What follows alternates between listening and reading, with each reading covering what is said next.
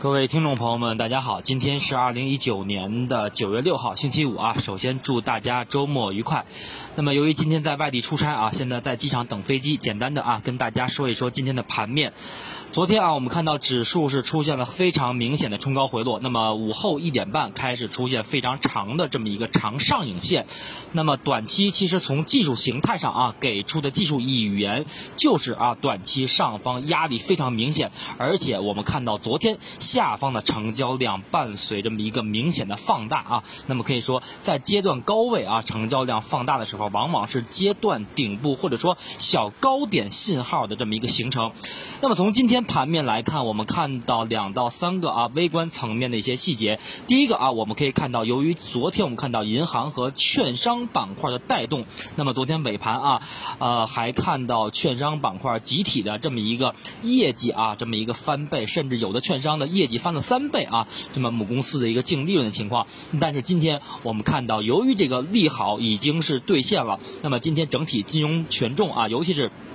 昨天表现非常强势的啊，券商、银行、的保险，今天盘中啊，并没有表现出应有的这么一个强势。所以从指数层面来看，我们看到指数全天是呈现这么一个震荡回调的一个趋势。而且第二点，我们看今天的成交量，今天两市的量能啊，仅仅是在这个呃六千多亿的这么一个水平，较昨天将近八千亿，可以说是明显的这么一个缩量的一个态势。而我们看到昨天上证指数量能在三千四百多亿，那么今今天全天就在两千五百多亿，可以说缩量非常明显。那么这个缩量，第一个啊是说明当前市场不具备连续啊出中大阳线放量上攻的一个态势。那么不具备这种态势呢，就是说明了当前市场多头的信心向上做多的这么一个动能仍然是稍显不足的这么一个特征。那么还有一点啊，想想跟大家分享的是，今天我们看到三大指数啊。的盘中的最高点是没有突破昨天，而且我们看到下午两点钟左右，创业板指数还是收出了一个阴包阳。虽然说尾盘我们看到最后半个小时还是由于券商板块的拉升带动了三大指数的一个翻红，但是啊，最终收盘一个没有站上三千点，第二个我们说量能的一个持续的萎缩啊，显示多方当前上攻动能的不足。那么就好比我们看到今年二月份市场刚开始起，今年一月。月份那一季度那波。